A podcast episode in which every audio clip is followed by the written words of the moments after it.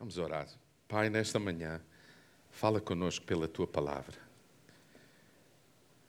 E eu oro para que a sabedoria na remissão do tempo seja comigo, para que acima de tudo fique a tua palavra nos ouvidos, no coração de todos nós. Os que estão presentes, os que estão em casa e os os que escutarão esta gravação, para a glória do teu nome. Fala conosco, edifica a nossa vida, trabalha em nós de forma que possamos ser instrumentos de Deus na vida de toda a gente, para a glória do teu nome. Amém. Vamos abrir a palavra de Deus no Salmo 46. Salmo 46.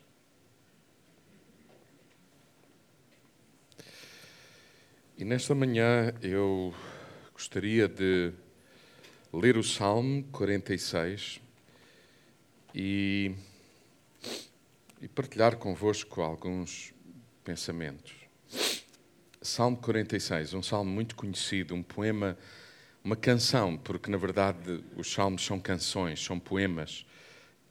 Poe eh, são poemas cantados, foram cantados já, estes poemas. E, e, eu gostaria de encorajar todos os artistas que estão no nosso meio, todas as, as pessoas que têm esta graça de, de fazer canções, o, o quanto nós precisávamos de cantar mais os salmos. Salmo 46 diz assim: Deus é o nosso refúgio e a nossa força. É a nossa ajuda nos momentos de angústia. Por isso, não temos medo. Mesmo que a terra se ponha a tremer, mesmo que as montanhas se afundem no mar, mesmo que as águas rujam furiosas e os montes tremam com o seu embate. Um rio, diz o versículo 5, alegra com os seus canais a cidade de Deus, a mais santa entre as moradas do Altíssimo. Deus está no meio dela não pode vacilar essa cidade. Deus irá em seu auxílio ao romper do dia. As nações murmuram, os reinos agitam-se, mas Ele faz ouvir a sua voz e a terra estremece. O Senhor Todo-Poderoso está conosco. O Deus de Jacó é o nosso refúgio. Venham contemplar as obras do Senhor, as coisas surpreendentes que Ele fez sobre a terra. É Ele que acaba com as guerras no mundo inteiro, quebra os arcos e despedaça as lanças, põe fogo nos escudos. Versículo 11: Parem. Outras versões dizem: Aquietai-vos.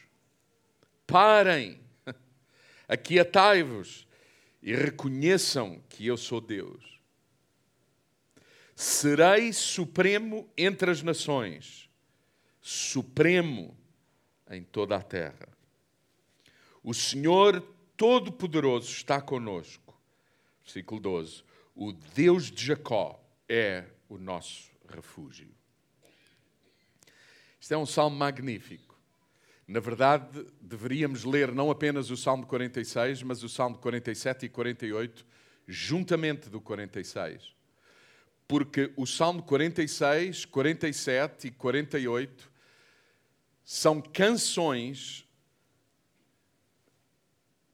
são canções, três canções sobre aquilo que Deus fez em dado momento na história.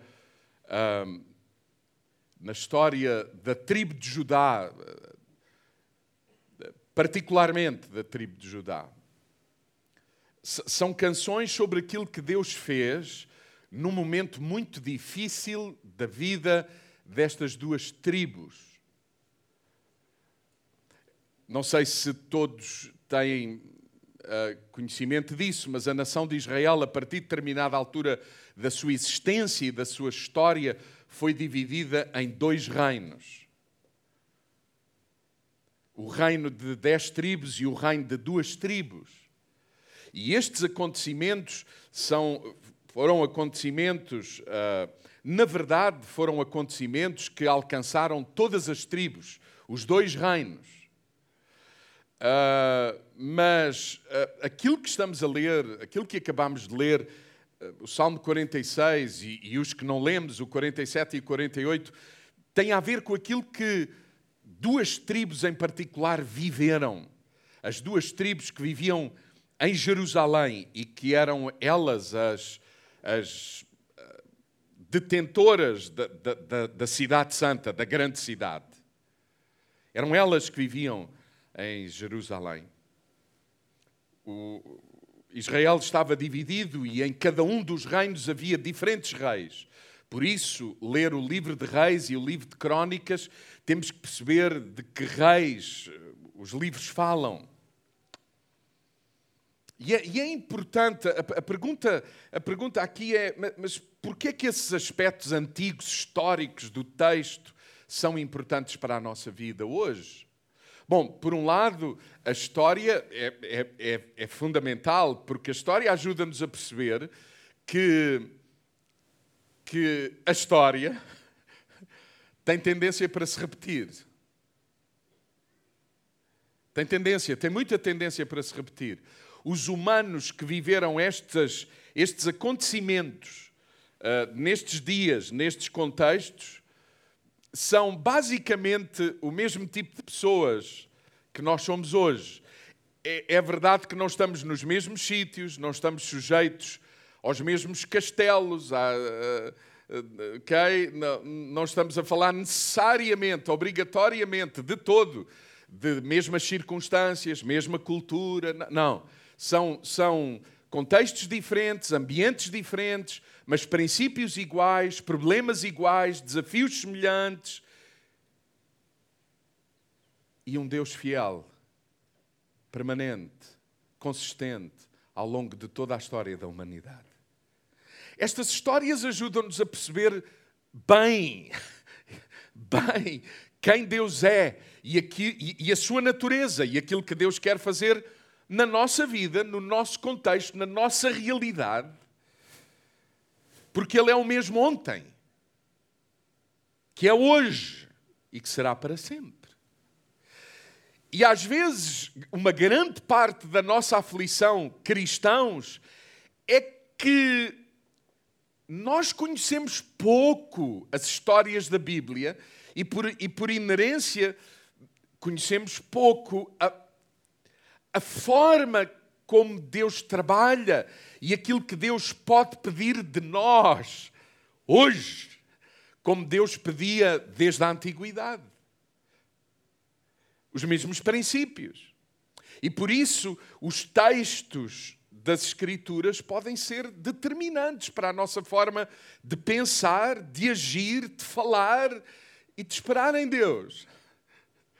E de esperar em Deus. Eu não sei como foi a vossa semana. A minha semana não foi uma semana fácil. Uh, e eu não sei como foi a vossa semana, mas eu sei que, independentemente de ter sido boa ou má, a vida tem uh, semanas umas mais difíceis do que as outras, dias uns mais difíceis do que os outros, momentos uns mais difíceis do que os outros, fases, não é só momentos, é fases prolongadas, umas mais difíceis do que as outras. E eu, eu não quero assustar-vos, mas todos passaremos pelas mesmas circunstâncias. Pode não ser tudo exatamente igual, os meios são diferentes, as pessoas são diferentes, mas eu não sei quantos aqui já têm idade suficiente para perceber que essa é também uma das razões porque precisamos uns dos outros e em especial gente que honestamente partilha a vida conosco e honestamente diz: Eu sei o que é isso, eu já passei por isso. E mais, se não passaram, ponham a, a, a vossa, como se diz em português, ponham a barba de molho, porque é uma questão de tempo. É uma questão de tempo. Esta semana, para além de ter cortado o cabelo, e a barba, e por isso também não foi uma semana fácil, porque quem me conhece sabe que eu. Tem que haver muita gente a dizer que eu preciso de lá ir para eu ficar convencido que preciso de lá ir. não me pergunte porquê, é um problema meu. Estou a brincar. Esta semana, esta semana, uh,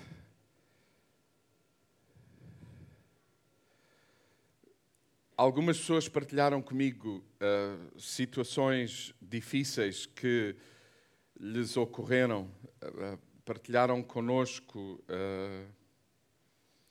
condições difíceis em que as pessoas se encontram.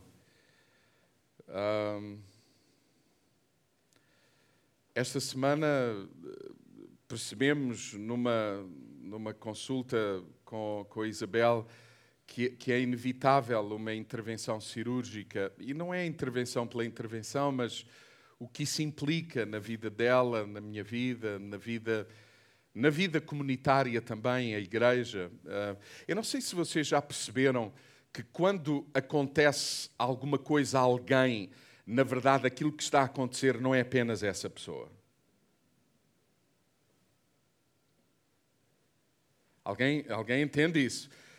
Quando eu sou desafiado, não sou apenas eu que sou desafiado. Quando eu passo por um tempo difícil, não sou apenas eu que passo por um tempo difícil. Quando eu estou inseguro, não sou apenas eu que fico inseguro. Quando eu estou triste, não sou apenas eu que fico triste. Quando eu estou, quando eu recebo uma má notícia, não, não sou apenas eu que recebo a má notícia. Já dá para perceber isso. É. É.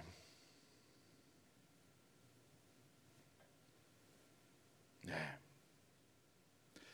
O Salmo 46 é um salmo magnífico. É um salmo, é um salmo uh, de vitória e é um salmo que encerra um princípio entre um princípio entre muitos, mas a mim parece-me que é que é das coisas mais importantes que o salmo declara e que nós precisamos de perceber para o trazer para o nosso contexto, para a nossa realidade. O Salmo 46, eh, não se sabe exatamente quem é o seu autor, mas é um, é um salmo eh, que tem como base para aqueles que querem explorar mais o que está a acontecer, e sempre há gente que tem interesse por ler, por ir pesquisar, por aprender, por renovar o seu entendimento, para tirar de lá os princípios que aplicamos à vida. Eu aconselho-vos a ler, entre outros textos, para além do Salmo 47 e do Salmo 48, aconselho-vos a ler 2 de Reis 18 e 19, 2 de Crónicas, capítulo 32, e, fundamentalmente, na minha perspectiva, Isaías 36 e 37. Porque todos estes textos têm a ver, estão intimamente relacionados com aquilo que está a acontecer aqui no Salmo 46. O profeta Isaías, no, no, no, no capítulo 36 e 37, é, é o homem que Deus usa para trazer uma palavra de ânimo, uma palavra de encorajamento ao povo que está a passar por aquilo que, que, que o povo está a passar. Disse-vos no início, uh, o reino de Judá, na altura liderado por, pelo rei Ezequias, estava a ser cercado, ele, Jerusalém, por, por um rei terrível eh, do grande império da Assíria chamado Senaquerib. E este rei Senaquerib da Assíria era um rei, uh, era um rei violento, era, era, era, era, era, uma pessoa, era uma pessoa violenta. Tinha apenas, tinha apenas um objetivo: dominar tudo e todos e ser ele o maior de todos conhecido, uh, uh, adorado. Uh, e, e ele fazia o que fosse preciso para que isso acontecesse. E toda a gente sabia, naqueles dias e naquele meio, que quando o rei Senaquerib se, se, se aproximava de determinado povo, de determinada cidade, o que acontecia a esse povo e a essa cidade, a cidade era destruída e o povo era dizimado completamente. E, e como se este saber não fosse suficiente para intimidar toda a gente que percebesse que Senaqueribe estava perto. A verdade é que as outras dez tribos de Israel já tinham sido dominadas, subjugadas, paralisadas, minimizadas, dizimadas. As pessoas viviam, as pessoas viviam literalmente na miséria. E eu não sei se vocês concordam comigo, mas estas coisas desta gente terrível que faz o que não deve, usa o que não deve. E, e, ainda agora, recentemente, nas nossas notícias, ouvimos e toda a gente se escandaliza com pessoas que são capazes de fazer o que as notícias dizem que eles são capazes de fazer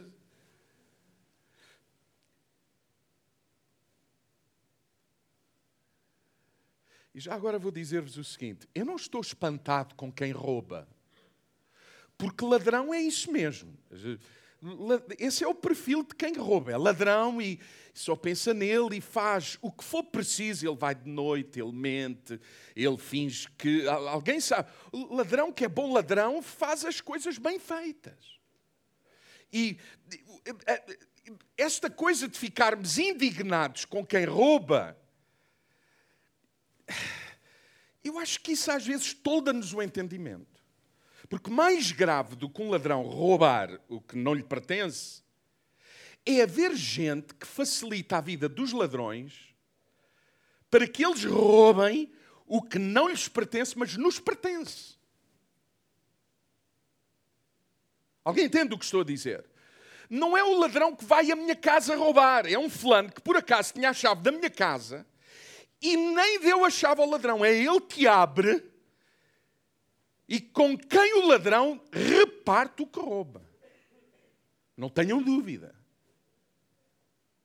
Então, agora, o que é útil desses ladrões é que, no mínimo, eles falem de quem come com eles. E a igreja é também o lugar onde estas coisas têm que ser faladas, porque nós que nos dizemos seguir Jesus, não podemos ser totós. E as nossas armas não são a violência,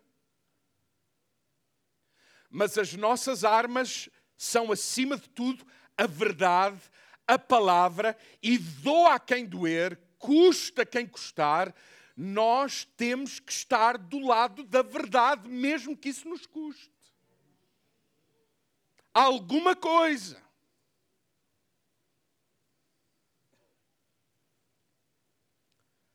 Senaqueribe era um homem terrível. E toda a gente o temia. E eis que agora Senaqueribe, com os seus exércitos, estão à porta de Jerusalém. e, e Senaqueribe diz, porque Senaqueribe, rei da Assíria, está cheio dele mesmo. E porquê cheio dele mesmo? Porque ele tem conseguido os seus objetivos. Ele diz que mata e ele mata. Ele diz que destrói e ele destrói. Ele diz que rebenta com a cidade e rebenta mesmo. Ele ameaça, mas não se fica pela ameaça. Ele avança, ele conquista, ele mata, ele destrói. Este é o contexto de todos os textos que eu acabei de vos encorajar a ler. Lá em 2 de Reis e em 2 de Crónicas. Isaías, uh, todos esses textos. E eis que, eis que, ele está perto de Jerusalém com os seus exércitos, e o exército deste rei da Síria era incomparavelmente maior do que o exército que estava dentro da muralha em Jerusalém. Imensamente maior. O poderio uh, bélico de Senaqueribe era ridículo face ao poderio da tribo de Judá e daquelas duas tribos que permaneciam. Acontece que estas duas tribos tinham este rei, o rei Ezequias, que era seu rei. E diz o texto bíblico, isto é muito interessante, diz o texto bíblico assim, diz que o rei Ezequias era um rei com um coração segundo Deus.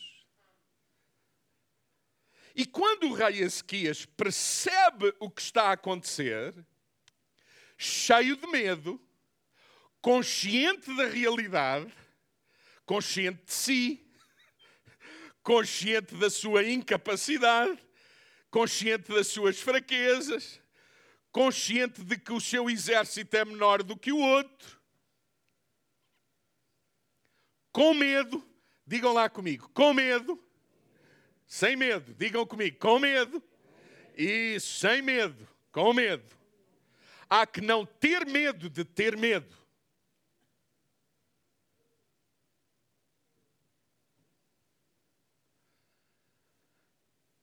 Há que não ter medo de ter medo. A cobardia é medo com sentido. A coragem é medo vencido. É medo encarado. Os corajosos não são pessoas sem medo. Os corajosos são pessoas que dizem: de medroso e de medo não passo, mas não me deixarei dominar por ele.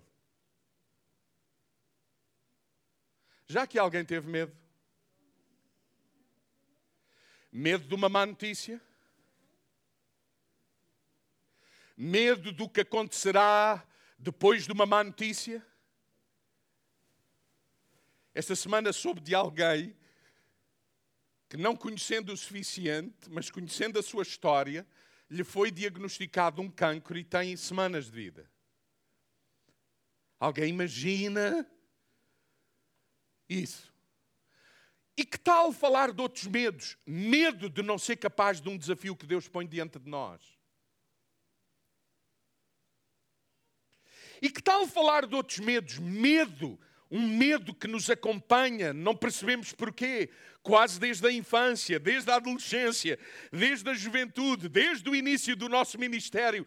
Não sou capaz, não está em mim o que é preciso. Alguém sabe do que eu estou a falar?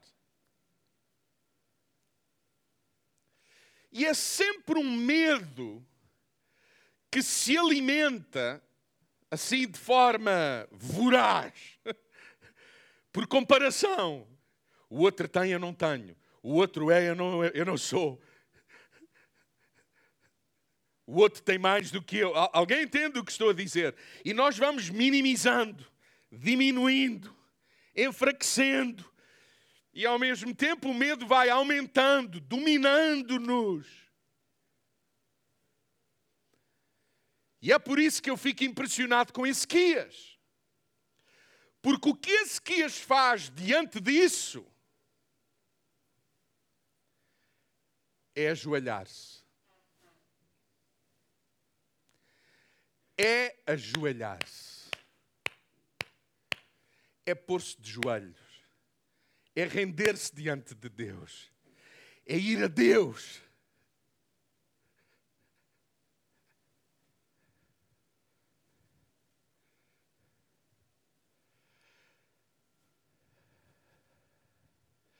Sabe qual é o ambiente? Isaías descreve o ambiente que o povo de Israel nesta altura está a viver, descreve-o com uma frase brilhante. Ele diz assim: O povo de Israel é como uma mulher que está na hora de dar à luz, mas não tem ponta de força para que o bebê saia. Bom, sobre dar à luz eu não tenho experiência nenhuma. Nem quero ter, e eu acho que o senhor foi muito inteligente, homens.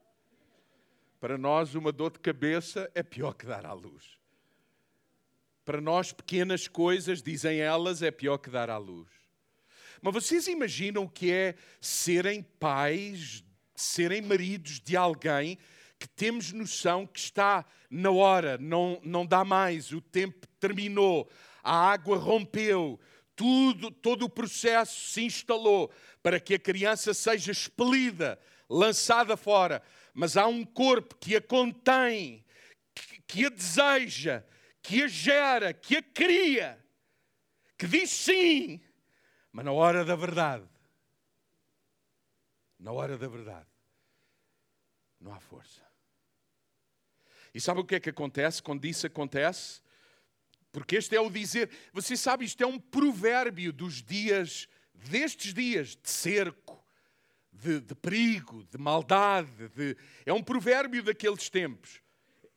Estamos a viver dias como se de uma mulher grávida que está pronta para dar à luz, está tudo preparado, mas não tem força.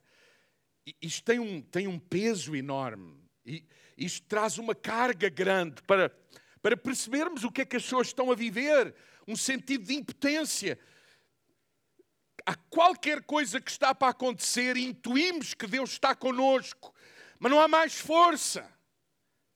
Eu não sei quantos de vocês aqui já disseram em, em condições, e, e escuta outra vez, não tem apenas não tem apenas que ser questões desta do género de saúde. Não tens saúde, tens 10 dias de vida, 15 dias de vida, 20 dias de vida. Não tem a ver com isso, tem a ver, pode ter a ver com desafios, com propósito, com chamada, com, com direção de Deus para a nossa vida. Pode, pode ter a ver com negócios, pode ter a ver com Deus a encaminhar a vida de alguns noutro sentido.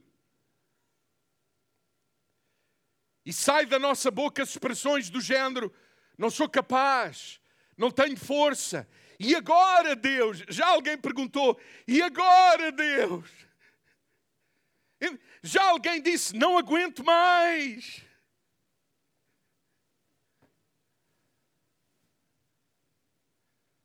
É o que o povo está a viver. E é aqui que a palavra do Senhor vem ao rei Ezequias. É aqui que a palavra do Senhor vem ao rei Ezequias. E a palavra do Senhor foi: aquietai-vos. Não, não pode ser verdade. Aquietai-vos e sabei que eu sou Deus. Eu não sei quantos aqui reconhecem que estar quieto é cada vez mais difícil. Especialmente em dias em que o nosso valor está na performance, até na igreja, nos resultados, nas estratégias. Hã? Estar quieto? Aliás, alguns de nós, quando ficamos quietos até no dia de folga, sentimos-nos mal. Porque há um sentido de inutilidade que invade o nosso ser, que nós pensamos, Quantos de nós procuramos o nosso valor por aquilo que fazemos? Isso então fica complicadíssimo.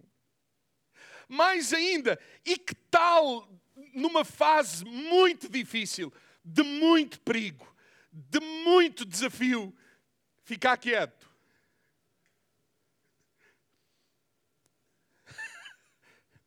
ficar quieto. E é isso que o texto está a dizer: aquietai-vos. Sabe porquê que a palavra de Deus para o rei Ezequias foi: Ezequias, tu, o povo, aquietai-vos e sabei que eu sou Deus. Aquietai-vos, porque havia muita inquietação. E eu quero dizer-vos que a palavra de Deus para tudo aquilo que vocês estão a viver, sem que eu saiba exatamente o que é, mas a minha oração é que a palavra que Deus me trouxe possa ser a palavra que Deus vos traz. A minha oração é que a palavra que para mim foi foi chave possa ser chave para a vossa condição. Aquietai-vos para que saibam, para que saibam, para que percebam, reconheçam que eu sou Deus. E eu quero dizer-vos alguma coisa sobre isto, aquietai-vos. Você sabe, aquietar não é necessariamente ficar sem ação, sem fazer nada. Aquiet... Aquietarmos-nos não é necessariamente, mas pode também pedir-nos por um momento que deixemos de fazer as coisas como estamos a fazer parar isso. Parar essa forma de agir. de reagir, melhor, de reagir.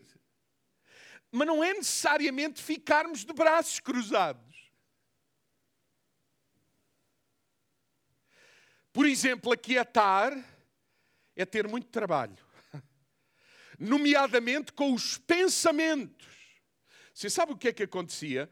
Ezequias era Ezequias estava a ser ameaçado por este rei Senaqueribe, que tinha especialistas. Se vocês lerem os textos de Segunda de Reis, Segunda de Crónicas, Isaías, etc., nós vamos perceber que uma das armas mais poderosas deste exército era a ameaça, era, eram as palavras. Sabe o que é que eles faziam questão? Faziam questão de chegar com arautos até perto das muralhas da cidade e eles proclamavam aquilo que Senaqueribe tinha feito nas outras cidades e, e dizia: preparem-se, porque vai-vos acontecer o mesmo, não há ninguém que se safe disto. Alguém entende o que estou a dizer?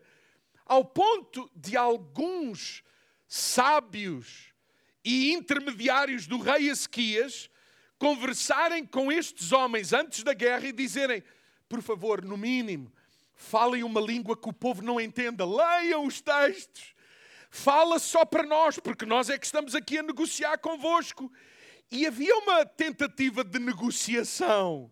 Dizia, dizia este rei que queria dominar sobre os outros: se vocês fizerem isto, eu dou-vos aquilo. Se vocês se renderem, poupam isto e poupam aquilo. Aquela linguagem que nos atrapalha, que nos convence, que, que quer nos convencer a rendermos-nos, a entregarmos-nos. Sabe, esta coisa de nos aquietarmos tem a ver fundamentalmente com ouvir quem devemos ouvir. Não é ficar quieto de braço cruzado, é aquietarmos os nossos pensamentos, aquilo que escutamos, aquietar-me-nos pode resultar em uma grande trabalheira. Ter cuidado com o que sai da nossa boca. Não preferir, não reproduzir o que as circunstâncias e aquilo que vai acontecendo à nossa volta nos diz. Tem a ver, acima de tudo, com ouvir Deus escutar Deus, escutar as suas promessas, é ter cuidado com a boca, com as palavras, é ter cuidado com os pensamentos. Não é de todo ficar sem ação, não é de todo ficar sem ação. É não confiar meramente naquilo que é humano e que é tão somente humano. Eu vou dizer outra vez: é não confiar tão somente naquilo que é meramente humano. Porque uma coisa é aquilo que eu posso fazer, outra coisa é aquilo que só Deus pode fazer. E, eu quero encorajar quem faz planos. Escute, aquietar-nos também não implica não fazer planos. Pronto, agora não vamos fazer planos para o negócio, não vamos fazer planos para a família, para a igreja, para isto, para aquilo. Não, não. Não tem a ver com não fazer. Uh, planos. Mas a pergunta é: mas os planos que fazemos só contam com a nossa habilidade e com a nossa capacidade? Ou nos planos a gente submete-os a Deus? Ou nos planos nós queremos ouvir Deus? Aquietarmos-nos para o escutar, para incluir a sua perspectiva naquilo que também estamos a falar, naquilo que Deus pede de nós. Será que nós acreditamos verdadeiramente naquilo que o texto sagrado diz, quando Tiago nos ensina que quando fazemos planos, quando projetamos, programamos, que deve estar na nossa mente, na nossa boca, no nosso coração, expressões como se Deus quiser, ó oh Deus, se tu permitires que eu viva, se tu permitires que eu realize, se tu permitires que isto aconteça. Uma pessoa aquietada é uma pessoa apaziguada por essa noção do que está na nossa mão e naquilo que só Deus pode fazer. Nós metemos Deus nos nossos planos. As empresas, aqueles que têm empresas, Deus está metido na cena, no negócio.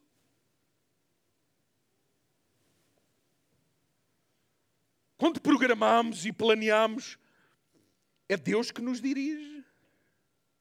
Ou confiamos apenas na nossa esperteza e na esperteza do contabilista? Alguém entende o que estou a dizer?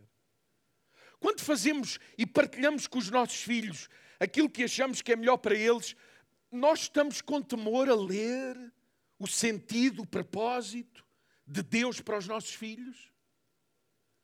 Pomos na equação isso, dizemos assim: filho, a mim parece-me isto, mas, acima de tudo, temos que orar, depender de Deus.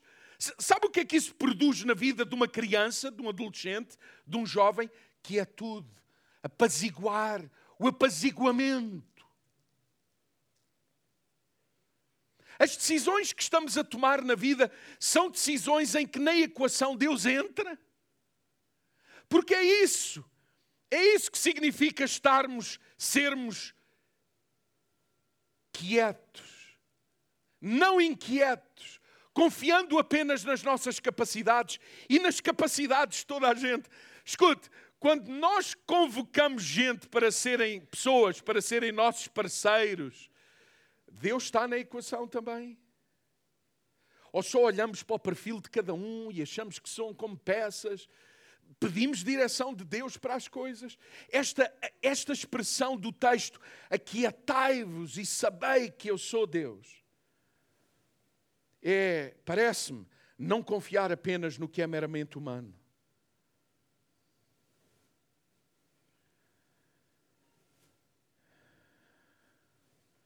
Não é deixar de planear ou pensar, mas é pôr Deus na, educação, na equação.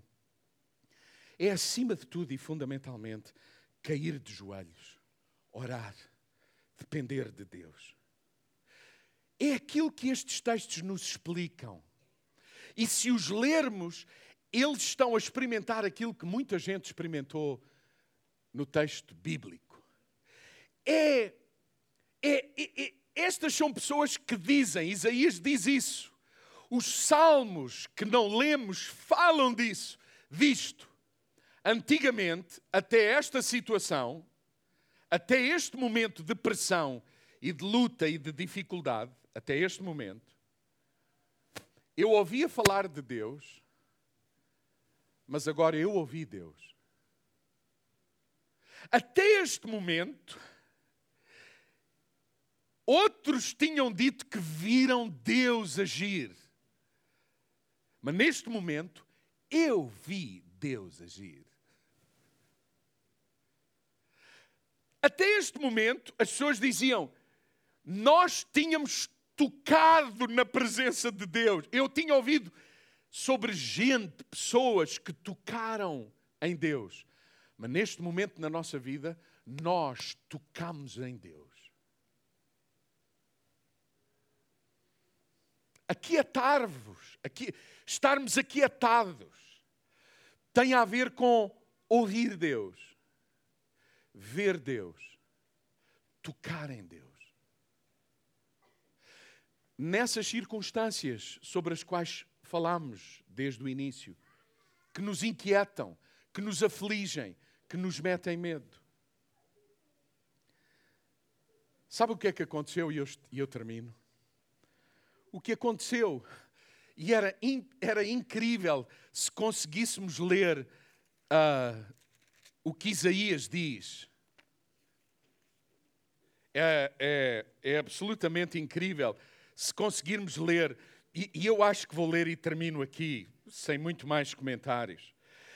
Abram comigo em Isaías, no capítulo 36 e o versículo. Uh, Abram comigo, por favor, Isaías 36, versículo 14. Diz assim: Isto, isto é o rei Senaqueribe a falar. Vejam o que ele está a dizer. E o profeta Isaías deixa-nos saber o que ele disse. Olhem o que, o que este rei que intimidava dizia: Não se deixem enganar por Ezequias, porque ele não vos poderá libertar que Ezequias, diz o versículo 15, não vos leva a confiar no Senhor, quando ele vos diz: O Senhor há de libertar-nos com toda a certeza e nunca entregará esta cidade ao rei da Assíria. Não façam caso de Ezequias, dizia Senaqueribe. Não façam caso de Ezequias. Escutem aquilo que o rei da Assíria vos propõe. Façam as pazes comigo e rendam-se.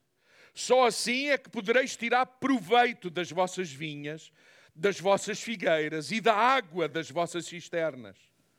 Depois virei buscar-vos para vos levar a um país como o vosso, rico em trigo, para dar pão e em vinhas para dar vinho. Vejam o que ele continua a dizer: Não se deixem, pois, enganar por Esquias, quando ele vos diz: O Senhor há de livrar-vos. Porventura, os deuses das outras nações livraram os seus países da mão do rei da Assíria? Vocês estão a ver a língua? Porventura, algum dos outros deuses dos outros povos livraram os povos? Portanto, é o que vos vai acontecer. Não acreditem em Ezequias. Querem andar e terminamos aqui. Isaías, no capítulo 37. Vejam o que o Senhor está a dizer. Isaías 37, e vamos ler, e terminamos, versículo 33. E agora, Isaías 37, versículo 33. E agora, eis o que o Senhor diz acerca do rei da Síria. Olha aqui. Ele, aquietai-vos e sabei que eu sou Deus. Ele não entrará nesta cidade não atirará flechas contra ela, não se aproximará dela ao abrigo dos escudos, nem levantará contra ela baluartes, ou seja, defesas e castelos e nada disso. Pelo caminho que veio, será forçada a partir, e nesta cidade não entrará. Palavra do Senhor. Hei de proteger Jerusalém e salvá-la afirmo por quem eu sou, disse o Senhor, e pela fidelidade a Davi, o meu servo. E sabe o que é que aconteceu? Termino. Sabe o que é que aconteceu a este rei Senaqueribe? Numa só noite, enquanto ele e o seu exército dormiam, numa só noite, 185 mil homens dos mais preparados para a guerra, para tomarem Jerusalém, numa noite, morreram. E no outro dia de manhã, quando o que restava do seu exército percebeu o que tinha acontecido, porque Deus tinha feito, pegaram nas suas malinhas e foram para a sua terra. E durante anos, Jerusalém viveu em paz. Aquietai-vos e sabei que eu sou Deus. Aquietai-vos e sabei que eu sou Deus. Alguns de vocês estão a passar por circunstâncias, desafios, que vos trazem medo. E a palavra do Senhor para vocês hoje é: aquietai-vos de forma a que saibam que eu sou Deus. E aquietar não significa ficar parado, significa pôr absolutamente Deus na equação. Acima de tudo, caiamos de joelhos e dependamos dele em tudo o que somos, dizemos, pensamos e fazemos. Para que a sua glória seja visível na nossa vida. E o seu reino estabelecido, onde ele entende estabelecê-lo. Ponham Deus na equação, aquietai-vos. Essa é a única maneira de ficarmos aquietados com Deus lá. Vamos ficar de pé.